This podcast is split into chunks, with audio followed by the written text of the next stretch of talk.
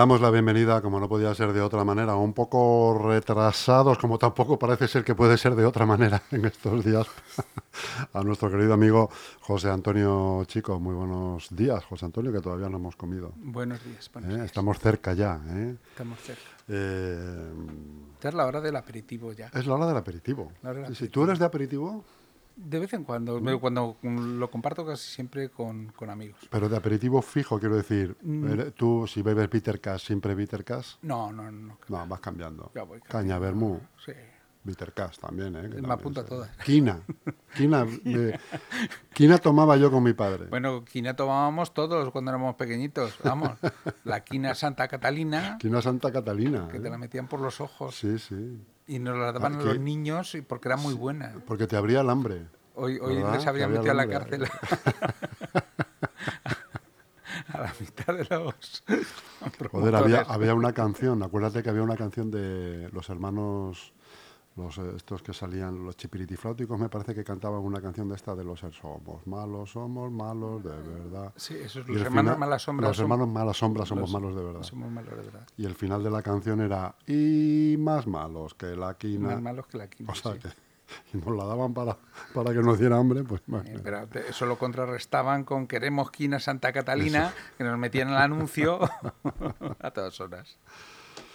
Pues José, ¿qué nos traes hoy entre manos? ¿Qué nos traes hoy para, Pues hoy vamos al filo de la actualidad. inquietarnos un Al filo de la actualidad, venga, vamos a inquietar un poco.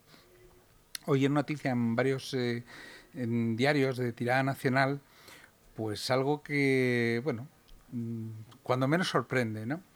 El titular sería algo así como una inteligencia artificial puede predecir la muerte de una persona en los próximos cuatro años. Y claro, eso cuando menos es inquietante. Vale, tú imagínate. Y esto, pues vamos a intentar desmontar esto y ver qué es lo que tiene Pero- de verdad y no. Porque esto, es que ahora, esto, como está de moda esto de la IA, pues parece que vale para todo. Claro. El otro día eh, leí en un periódico, o un pseudo periódico, porque ya mm, ha bajado de categoría para mí, ¿no? algo como que la inteligencia artificial había determinado qué número iba a tocar en la lotería. Y es para coger al redactor y decirle, "Vamos, no tiene ni puñetera idea. Pero bueno, eh, sí, claro, cualquier inteligencia artificial puede predecir de forma estadística cuál sería el número que O probablemente... te puede, o te puede dar los 100 números. Pero vamos, sí, o los Donde- mil, donde uno esté el- sí. Pero eso que eso tiene la misma fiabilidad que un mono que le pones en una máquina de escribir, a escribir no, solo le funcionan las teclas, los numeritos, para escribir el mono, pues más o menos la misma, más o menos. Oye, pero escucha, José, ¿quién quiere saber si se va a morir dentro de cuatro años? Bueno, pues eh, va- vamos a hablar sobre ello, pero vamos a ver de dónde parte todo mm, al principio, ¿no? Esto realmente parte de un estudio eh, que aparece en una revista, en Nature eh, Computational Science, eh, y bueno, pues aparece como avalado por una serie de, de médicos y de investigadores, eh, bueno, de cierta élite eh, de la Universidad Técnica de Dinamarca. Por tanto, esto no lo ha hecho cualquiera, se supone que tiene algo detrás. Y realmente sí tiene algo detrás. Lo que pasa es que, claro, te lo venden el titular así y, y realmente no es así. O sea, vamos a ver realmente qué es lo que le preguntaban a la IA y qué es lo que sabía la IA. La IA esta en cuestión eh, supone un cambio de, los modelos que se utilizaban hasta ahora eh, con enfoque médico o computacionales. Y es que hasta ahora, bueno, pues había una serie de variables que lo que hablaban era de eh, dar un cierto parámetro numérico en torno a la salud de cada individuo en un montón de factores. Eh, ahora no, ahora ya lo que se hace es que directamente se analiza directamente el historial médico, un historial médico teóricamente anónimo o anonimizado, de una cantidad enorme de, de pacientes. Eh, en ese historial médico, bueno, pues se evalúan mm, hasta 280 variables, o sea, hay una enorme cantidad. Mm, Pero además no solamente los datos puramente físicos, o sea, no solamente la presión, mm, por ejemplo, arterial del individuo, o, o las horas de sueño, o, o cosas así que uno podría entender. No, no, es que además se analiza los estudios que tiene, el empleo que tiene, eh, los rasgos de personalidad. En total, ya os digo, 280 variables.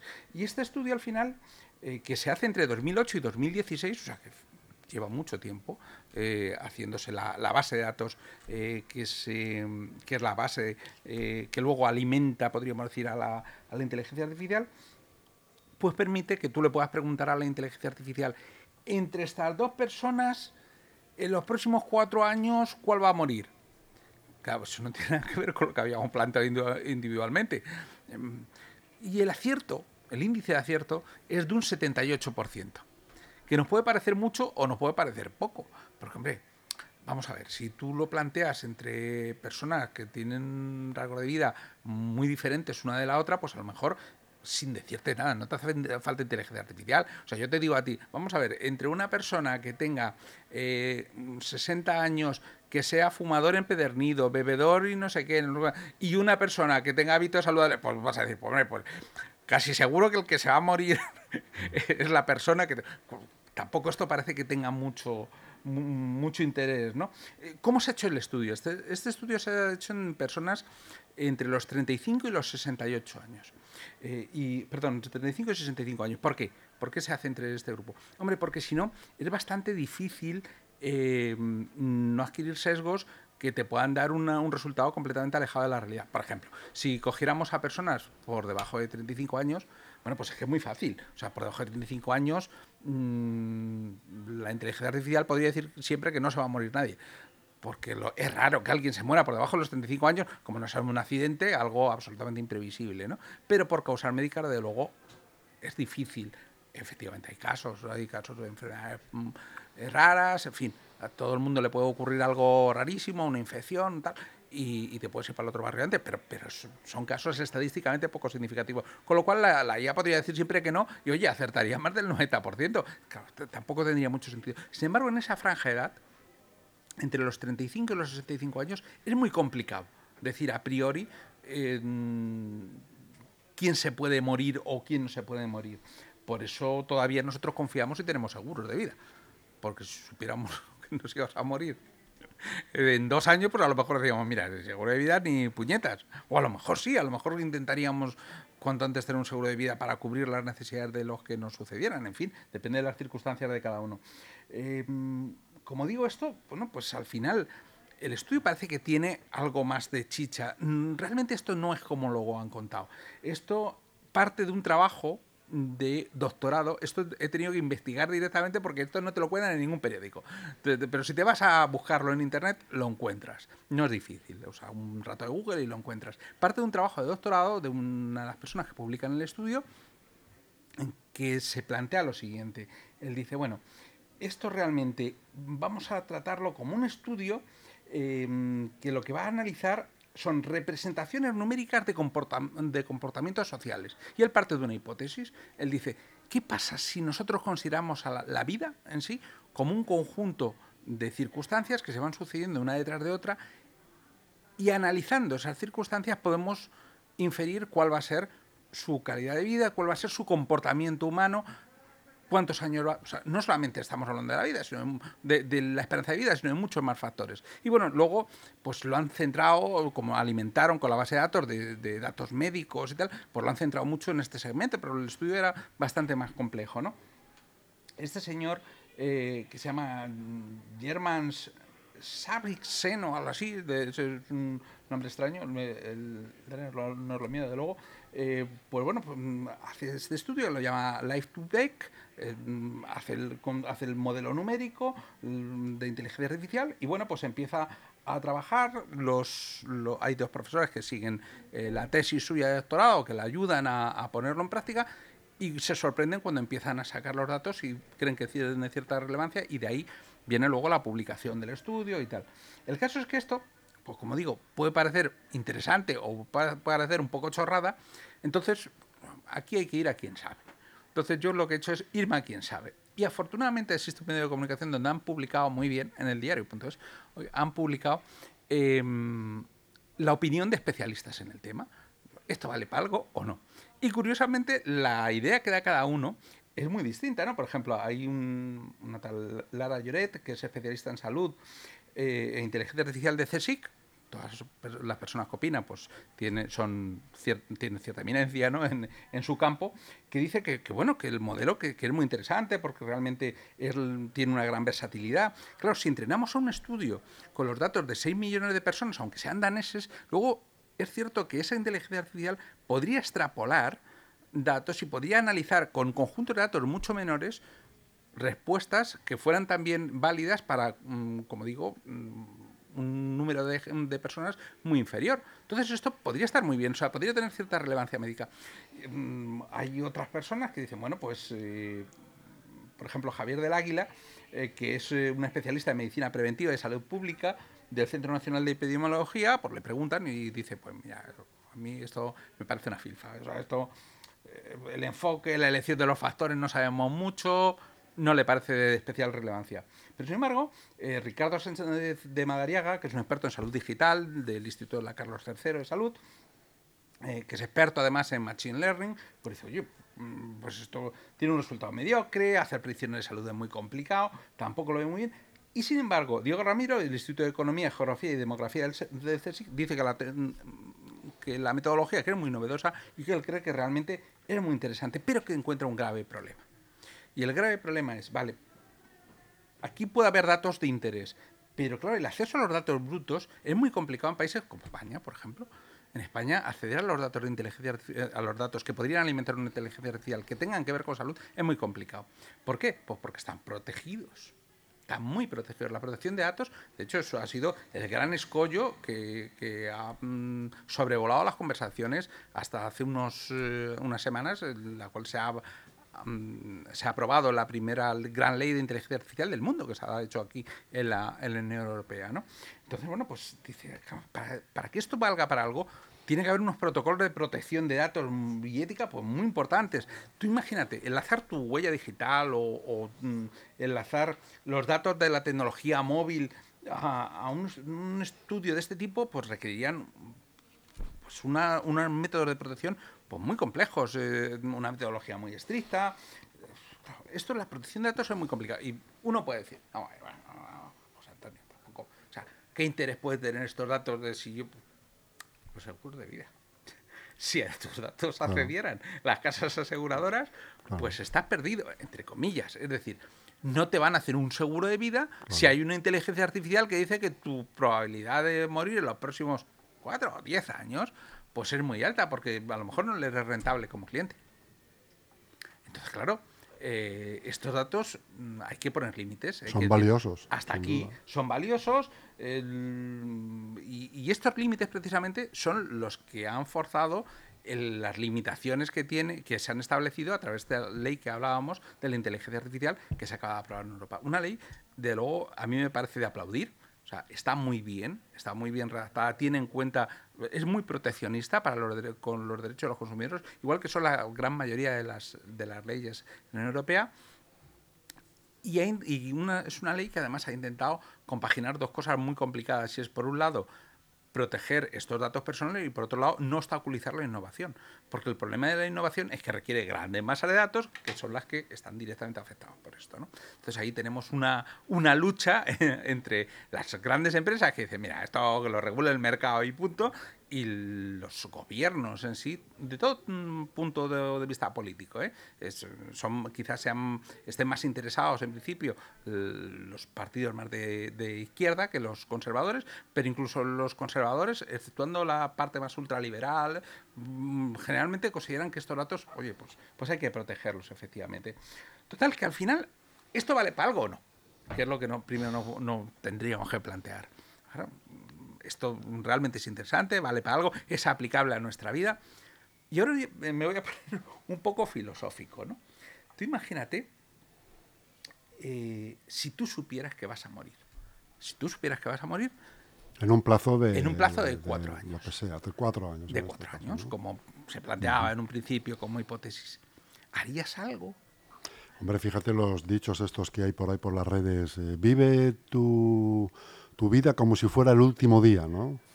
Que yo eso nunca lo he entendido, pues yo si fuera mi último día estaría con mi familia en casa recogido con una taza de café, pero ellos lo que te quieren decir es, ah, sur, tírate por la montaña, vuela en avión sin paracaídas, ¿no? Eh, explota tu vida. Explota tu vida como si fuera el último. Pues que sea un conjunto de experiencias inolvidables, ¿no? Algo maravilloso que te pueda llevar. El último día estás ahí con tu mujer, ¿no? Tranquilamente, con una manta, pero bueno.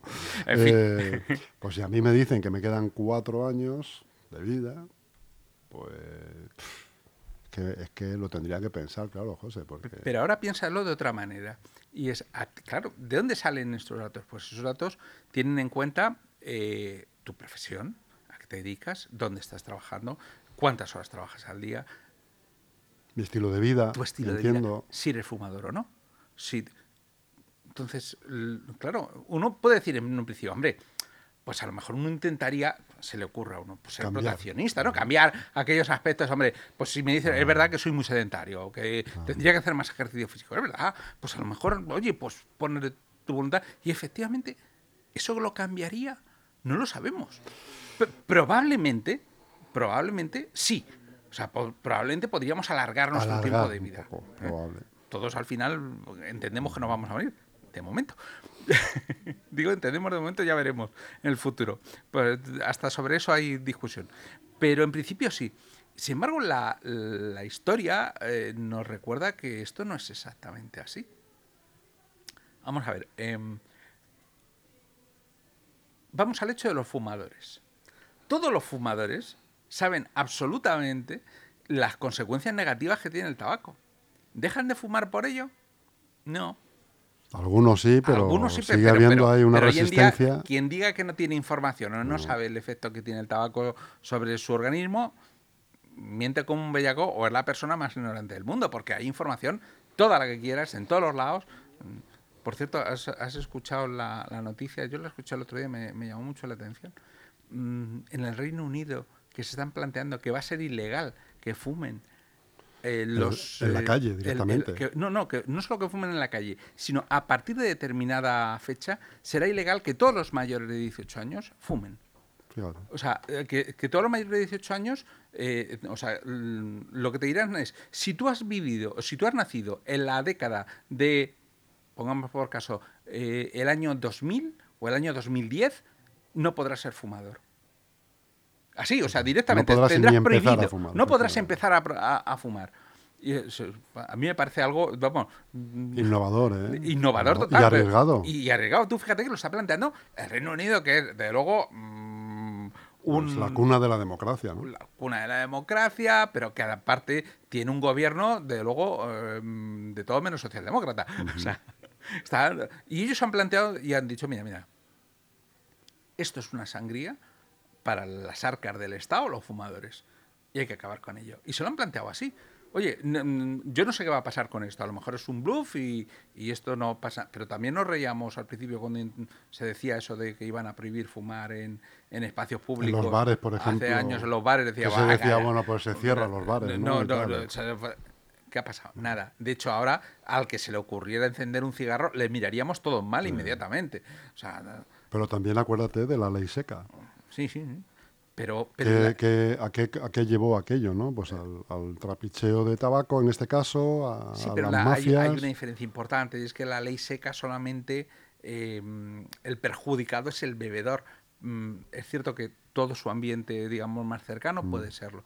Pero no los extraños con lo que te juntas en un momento dado. Mm. Y, sin embargo, eh, en el caso del tabaco, afecta a eh, todos. Afecta a todos. O sea, los fumadores pasivos existen y, en fin, es, es un tema complejo. Por eso, mm, bueno, como digo, aquí esto es complicado.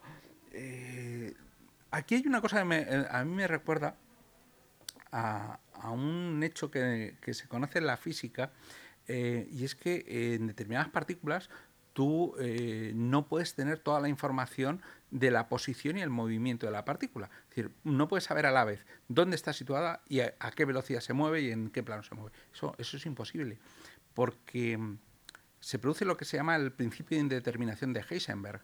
Eh, tú cuando analizas una partícula, un electrón, por ejemplo, tú nunca no podríamos tener una foto de un electrón, no existe eso, no, nunca se podrá tener porque el solo hecho de intervenir para poder saber en dónde está ya provoca automáticamente un cambio. Eh, ese es el, principio de incertidumbre. ¿no? El principio de incertidumbre, sí. Eh, bueno, pues ese principio de incertidumbre, a su vez, lo tenemos aplicado también en esto.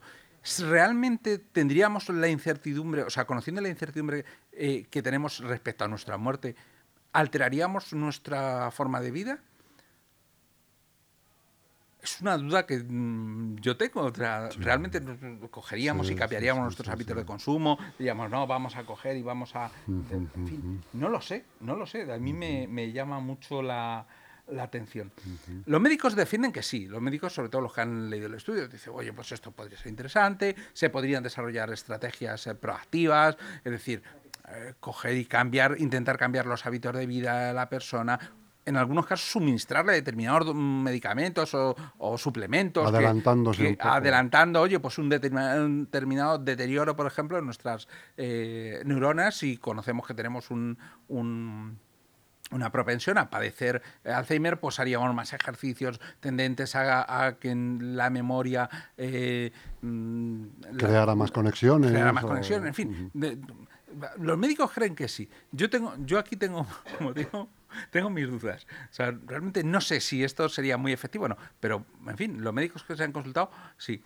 Y, mm, en fin. Hombre, también te digo una cosa, José, si eso fuera así, imagínate también el gasto sanitario se reduciría mundialmente, ¿no? Porque la gente empezamos a tener hábitos más saludables, como lo que estamos hablando, pues dejar de fumar, hacer más ejercicio, llevar una dieta adecuada, adiós al fast food, tal. Seguramente la cuenta de gastos sanitarios de los países se reduciría a en eso De eso estoy seguro. O sea, yo estoy seguro de que la aplicación práctica de estos principios a la medicina, mm, de luego, repercutirían y de forma muy favorable a la vida de las personas. De lo que no estoy seguro es de la actitud que tomaríamos cada individuo individualmente mm, en torno a esto. ¿Seríamos capaces realmente de poner de nuestra parte? Porque todo el tratamiento, de luego, funciona mucho mejor si el enfermo colabora está claro. ¿Qué parte, qué, porcentaje de población colaboraría? Yo puedo decir mi... Claro, porque tú, tú, tú defiendes la idea de que, de que habría una parte elevada de la población que diría, eh, bueno, pues, que son cuatro años lo que me quedan, pues eh, a, disfrutarlos. O, mira, yo tuve, a mí que me cuenten mi Sigo fumando, pues sigo yo tengo, Mi abuelo murió con 90 y años, él fumado jajetillas, a mí yo voy a seguir fumando. O o gente que no le preocupa y dice, mira, a mí lo que me importa es como que yo vivo ahí y no me prive de nada y si duro tres años, pues tres años que he vivido como yo he querido. Yo eso estoy seguro. Sí. estoy seguro de que hay gente que, tiene esa filosofía de vida. Hombre, dependiendo también las edades, ¿no? También las edades influyen, porque si te toca algo así con 34 años, pues tratas de pelear un poco, ¿no? Con 65 a lo mejor habrá quien diga, bueno, pues no sé. Ahora, yo te digo una cosa, esto, lo de las edades también es una cosa mm, que tenemos que hacernos mirar todos. ¿eh? Porque, son un dato, lo primero. Eso es un dato subjetivo. pero lo, siguiente es. Mm, yo que me he reunido varias veces con compañeros míos de, de, mi misma edad, compañeros de colegio, eh, nos miramos muchas veces y decimos, ostras, ¿estaré yo como está este? Porque le ves y dices, pues, si está, parece que es mucho más mayor. tiene, tiene, eh, ah. empieza, empiezas a contarte ya batallitas, las historias los dolores, las dolencias, las pastillas, los no sé qué, los médicos. Mm, pero realmente te puedo decir que hay gente que sin tener dolencias específicas y, traumáticas, o sea, tiene un aspecto mucho más avejentado que el que pueda tener yo. Y, de luego, y yo no soy la persona además que mm, parece más joven del grupo. Hay gente que parece que no han pasado los años por ellos, ¿no? El otro día salía en la televisión ¿no? el Brad Pitt de decir, este hombre que, que con 60 palos, que tiene 60 años. Que los hace hoy, creo, si no me equivoco. Sí, bueno, pues, pues, pues un, ejemplo. solo, solo la genética, no, pues seguro que se cuidará excelentemente, en fin, eh, digo yo. Eh, ha, habido una serie de, ha habido una serie de memes, no sé si los has visto, muy graciosos con respecto a eso de Brad Pitt, ¿no? Ponían a Brad Pitt Decía Brad Pitt con 60 años, yo con 35, y era, la cara de un anciano. ¿no? en fin, que, no sé, cuando te ves efectivamente en esas circunstancias te das cuenta de que lo de la edad, hombre, es un indicativo, pero que realmente hay mucho, mucha, tiene muchísima importancia la actitud personal de cada uno y cómo haya asumido cada uno los años. Aparte del propio deterioro físico que haya podido tener, por ejemplo, el hecho de que haya sido bebedor o fumador que eso sí, efectivamente, se nota mucho. En, las personas, una persona que lleve 40 años bebiendo, 40 años fumando, se le nota un montón, un montón la diferencia con una persona que no sea bebedor habitual o que no sea fumador. En fin. No sé, de, eh, esto- Es un problema, ahí subyace un problema ético, Ujú. eh, José. Y hasta ahí, fíjate, voy a ir un paso más allá, como decía aquel profe que te he dicho alguna vez. Por ejemplo, Dios sin ir más lejos, ¿no? Pues la- algo tendrá que decir la Iglesia de esto, ¿no? También. la iglesia. ¿O no? No sé, no sé. de- no, la iglesia nos, nos es como, sorprende cada que, vez. es como que los designios eh, del destino se controlan, ¿no? Y la Iglesia tendrá que decir algo, el Papa tendría que decir, No si sé, esto yo- llegara a término... Eh, Oye, ¿no? que, el, que el Papa acaba de decir que se puede bendecir la unión de personas del mismo sexo. Eh, Este hombre antes de irse, antes te de irse la, va, la va a liar. Yo como, decía. Joaquín Sabina, dice, a mí este papa me preocupa. Y dice, ¿y eso por qué? Dice, porque este cree en Dios. estoy creyendo- en fin, no lo sé. El caso es que, bueno, este, es- esto de pensar de que este conjunto de factores que, que, al final determinan la vida de las personas eh, son capaces de, de alguna manera de predecir eh, su, su muerte. Y vamos más allá, como decía inicialmente el autor del estudio, su comportamiento social, esto no se podría estudiar de forma masiva, es decir, el comportamiento de muchos pequeños factores, de un montón de personas analizados, ahora que tenemos capacidad de hacerlo um, por ordenadores, podría determinar cuál va a ser la evolución de ese grupo de individuos. Y me acordé entonces de que yo había escuchado, había leído eso hacía años y lo había escuchado hace poco en una serie de televisión. Eh, yo no sé si has leído alguna vez La Fundación de Isaac Asimov. No. Bueno, pues la saga de la Fundación Isaac Asimov, que para muchas cosas fue todo un visionario, tiene muchos libros de ciencia ficción, pero él se centra sobre todo en, eh, en la base social, no tanto en, los inventos eh, que, a los que nos puede llevar la ciencia ficción, eh, sino en la base social y los cambios que determinará eso en el futuro. Bueno, pues no te descubro nada si te cuento en el primer libro de la Fundación al principio, eh, hay un investigador mm, social que en un futuro cercano determina mm, una- la existencia de una nueva ciencia. Esa nueva ciencia la llama psicohistoria. Y la psicohistoria es el análisis matemático del comportamiento de grandes masas de población y él lo que defiende en su, en su tesis a través del libro, a través del libro que realmente son, eh, empezó siendo una trilogía y luego han acabado siendo siete, si no recuerdo mal, eh, es que efectivamente se podría llegar a determinar el comportamiento de toda la historia de toda la galaxia, porque él no habla de un solo mundo, él habla de muchos mundos, se supone que la civilización ah, se ha expandido a lo largo de múltiples mundos en la galaxia, y él dice que el comportamiento humano, analizándolo matemáticamente, podría llegar a explicar cómo va a evolucionar socialmente. La, la cosa llega mucho más allá, pero no, no te voy a descubrir nada. Te aconsejo, si no lo has visto, que veas la serie de la Fundación, que no está nada mal. ¿Hay una serie? La- sí, la serie de la Fundación en, en Apple TV está muy bien. Está muy bien. Tiene, hay dos, lleva dos temporadas de momento. Está basado en los, en los, Está en basado los en libros no- de Asimov. Sí, eh, basado en el, en el libro Asimov. Tiene diferencias eh, importantes, pero bueno, la historia, digamos, de principio, esto que estoy contando es la base de la serie. O sea, además aparece Harry Sheldon, el fundador, en fin, y se va contando un poco acerca de, de esta historia. Algo curioso. ¿Realmente este va a ser el principio de la psicohistoria que decía Asimov? Sí. Pues no lo sé, pero Ojo, ¿eh? Cuidado. Ojo.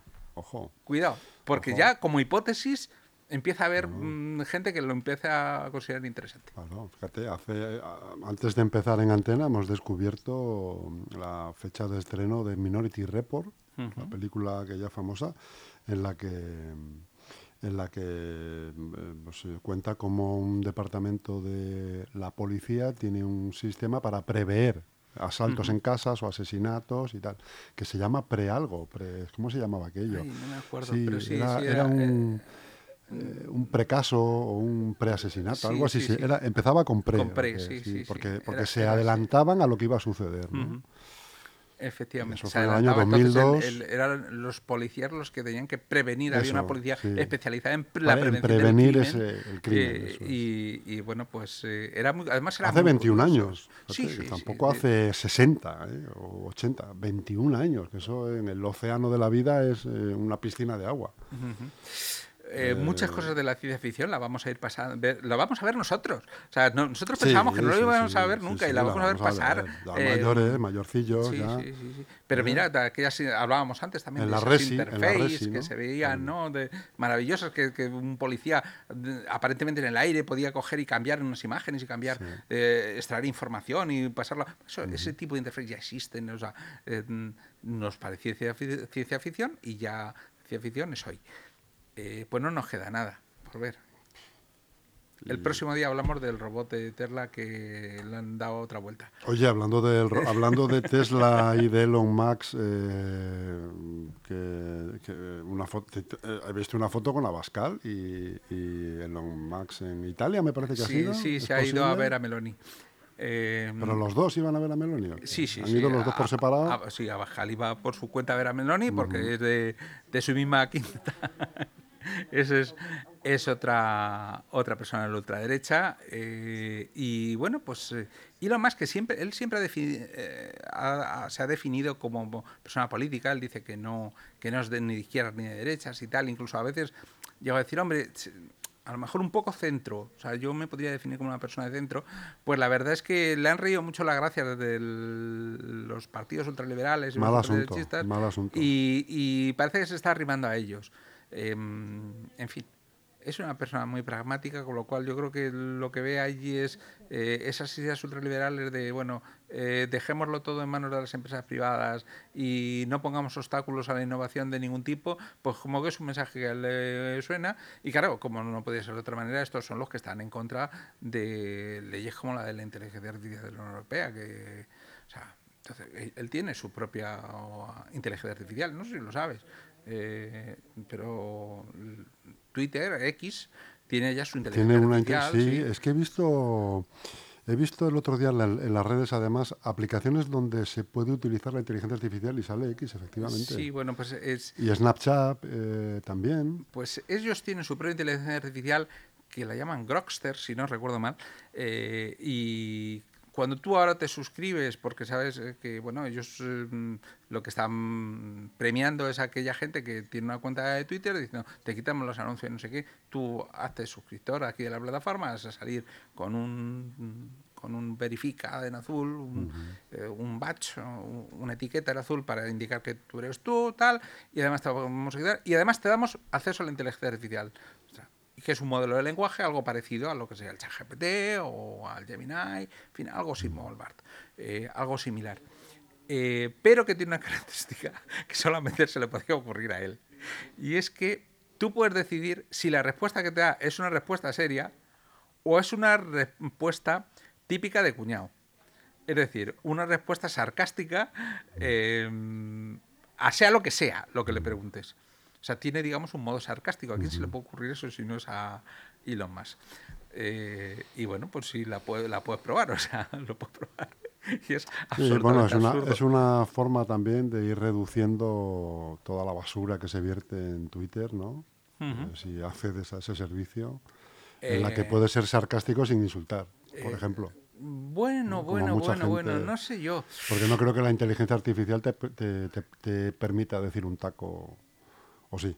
Mm, No lo sé, no sé cuáles son los límites que han planteado, pero me da la impresión de que si, si abren un poco, mm, digamos, la mano a, a permitir algún taco que sea más o menos suave, va a tener más suscriptores. Con lo cual, además hay gente que cree que las redes sociales son el campo de batalla de la información. Entonces, eh, cuando no tienen información, lo que hacen es desacreditar mm, en base al sarcasmo y a... En fin, hay gente para todo. Sin duda, José. Pues muy bien, querido amigo, te espero la semana que viene. Estás todavía... La semana que viene, que es el es, eh, 29... 22, el 22 es viernes, 23, 24, 25, 26. 26. 26. Supongo que estaré... No lo sé. No te, no te puedo decir todavía, no sé si salgo de viaje o no. Llegará un día que me mandes un avatar Eh, un avatar. en tu lugar. Cualquier día lo pones tú. y me quitas de medio. Imagínate, ¿eh? Que te- Oye, yo no puedo ir, pero te mando el avatar, ¿eh? Y se presenta aquí José Antonio Chico 2. Mm, De todo ahí en esta vida. Bueno. Pues un abrazo, amigo mío. Nos vemos la semana que viene.